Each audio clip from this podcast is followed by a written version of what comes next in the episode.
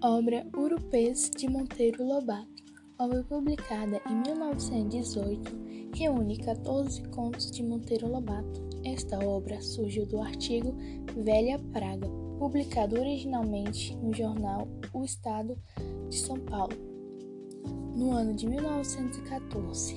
Velha Praga causou grande impacto e polêmica fazendo com que Monteiro Lobato publicasse outros textos que dariam origem ao livro Urupês. No livro, Monteiro Lobato apresenta um dos seus maiores personagens, o Jeca Tatu.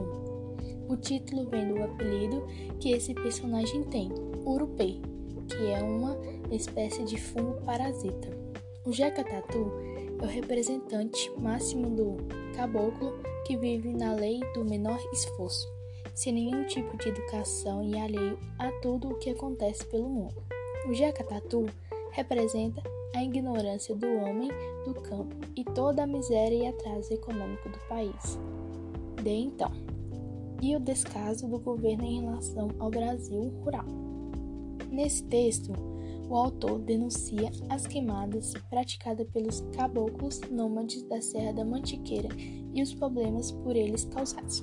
Ao mesmo tempo, mostra o descaso em que essas pessoas vivem. É uma obra pré-modernista de caráter surrealista, já que o autor emprega um símbolo.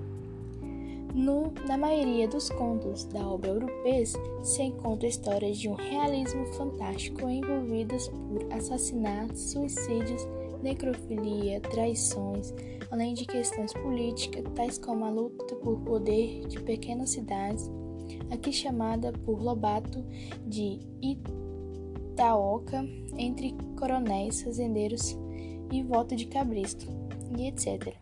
Não contém uma única história, mas vários contos e um artigo que todos passados da cidade vizinha, no interior de São Paulo com várias histórias, geralmente no final trágico e algum elemento cômico.